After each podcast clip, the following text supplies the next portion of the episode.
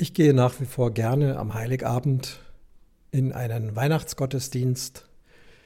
Früher waren es immer die Nachmittagsgottesdienste mit den besagten Krippenspielen, Familiengottesdienste. Die zeichnen sich dadurch aus, dass die Kirchen, egal welcher Größe, überfüllt sind. Ein Sitzplatz zu bekommen, da muss man schon mindestens eine Dreiviertelstunde bis Stunde vor Beginn dort sein. Kommt man etwas später, gibt es höchstens noch irgendwo einen Stehplatz und kommt man sehr, sehr knapp, dann kann es sein, dass man gar nicht mehr reinkommt in die Kirche. Alles ist voller Menschen, vor allem Kinder und Jugendliche. Diesen Trubel habe ich hinter mir. Unsere Kinder sind selbst groß, haben Kinder. Und ich habe aber trotzdem das Bedürfnis, am Heiligabend in die Kirche zu gehen. Das ein oder andere Familienmitglied begleitet mich dann da auch regelmäßig.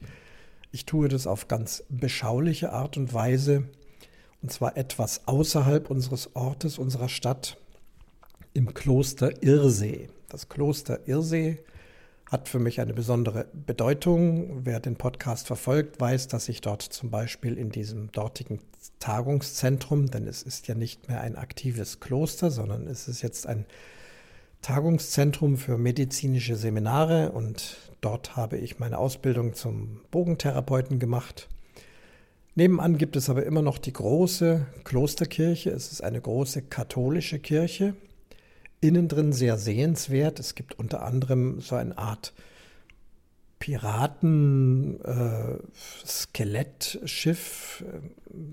Äh, die Bedeutung weiß ich nicht, auf jeden Fall ganz ungewöhnlich hängt so von der Seite so die vordere Spitze eines Piratenschiffs und da sind dann irgendwelche gruseligen Skelette drauf mit Schwertern und allem Möglichen, also eine wüste Darstellung.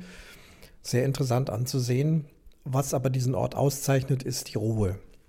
Ich mag es da am liebsten mit etwas Schnee nach Irsee zu fahren. Es ist ungefähr eine Viertelstunde, fahre ich dorthin.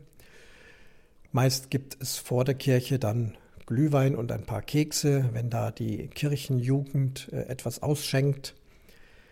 Das Ganze kostet dann auch kein Geld, es steht einfach nur eine Spendenbüchse da. Natürlich werfe ich dann da was hinein. Es beginnt eben mit Glühwein oder Kinderpunsch, ein paar Kekse.